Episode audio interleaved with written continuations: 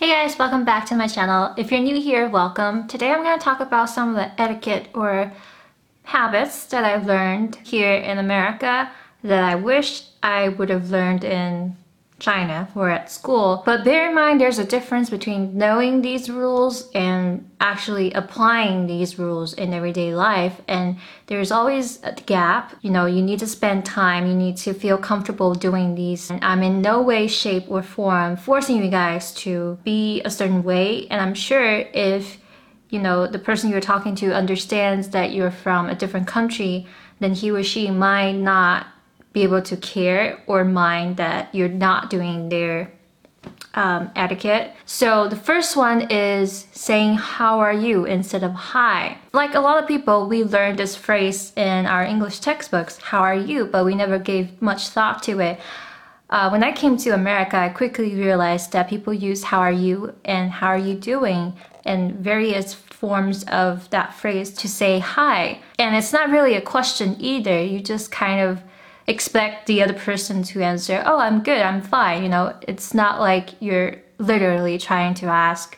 I mean, it depends. Sometimes your friends really do want to ask, like, how you've been doing.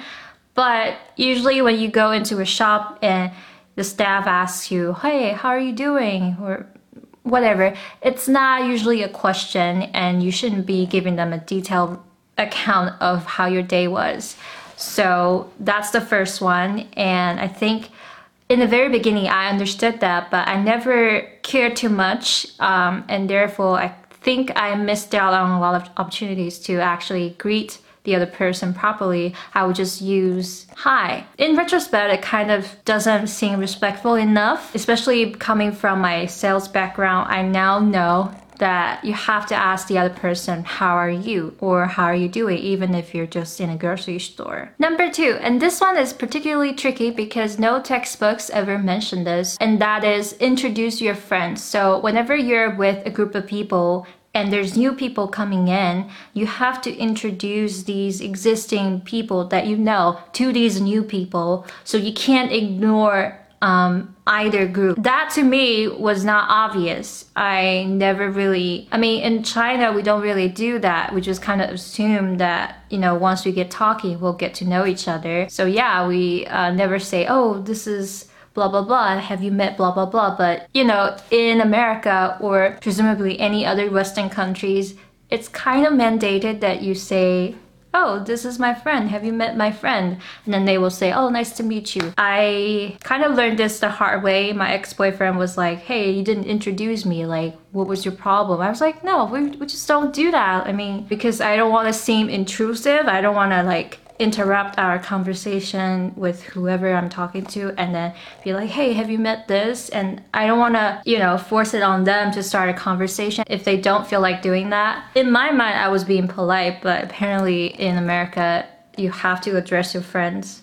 And number three is you have to address people or at least ask people's name if you're like in a somewhat serious relationship or conversation. Whenever you go to a party or just talking to a random person on the street if that conversation has been going pretty good, people will offer their name. Especially if they tell you their name first, then you have to say, oh, my name is blah, blah, blah, uh, to reciprocate that favor, to reciprocate that kindness. It's also a way to wrap up a conversation. So if you have been talking to a random person on the street, you can actually graciously exit yourself out of that conversation by saying, hey, um, by the way, my name is blah, blah, blah. It's nice meeting you. It's nice talking to you, but I gotta go do this thing and maybe we'll stay in touch or have a good day or something like that. So, you know, asking a person's name is kind of saying, okay, I appreciate this conversation. I'm offering my name and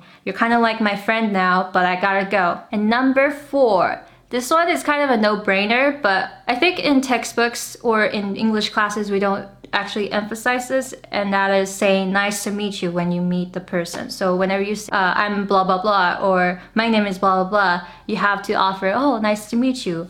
Uh, or you have to say nice to meet you too when the other person said that to you. And I think there's one thing that people might have missed, and that is saying nice meeting you, or it was nice meeting you after you conclude that conversation or after you conclude that encounter. It's also, you know, a euphemism for saying bye bye or goodbye. So whenever you say, oh, it was nice meeting you, people know you gotta go do your thing and leave. So yeah, um, nice to meet you, nice meeting you. It tells people that you're confident, but you also care about um, this new person in your life. And finally, number five or six, and that is a firm handshake. This one is especially important in business situations. I mean, people will forgive you if you're young, if you're from another country, but if you have a limp handshake, it kind of tells people that you don't really appreciate them or that you're not confident. I haven't always done that. It always made me feel weird to have a physical contact, but you know, Americans are very what's the word I'm looking for? Friendly, like they will hug you, especially if you haven't seen this person for a long time. They would um, hold your hand, they would shake your hand to express kindness. Maybe it's just me, but I think it's kind of mandated that you shake hands firmly if you really care about this person. If you don't care about this person, then I would say just don't just don't offer your hand. So yeah, that's the five things that I learned in America uh, with these five days, you'll be you'll be okay. Um, you'll make some friends, hopefully. You won't be confused if people say these things or do these things to you. Yeah, I hope this helps. Um, a lot of people, a lot of my students have been asking me these kind of questions since we're kind of going over the basics of our conversation, of English conversations. So I just thought I would do this short little video to kind of inform the public a little bit. So if you like today's video or if you think that this video is helpful for somebody, please share it, like it. I would really appreciate it. And as always, if you have any questions for me, leave it in the comments section down below. And I'll see you next time. Bye!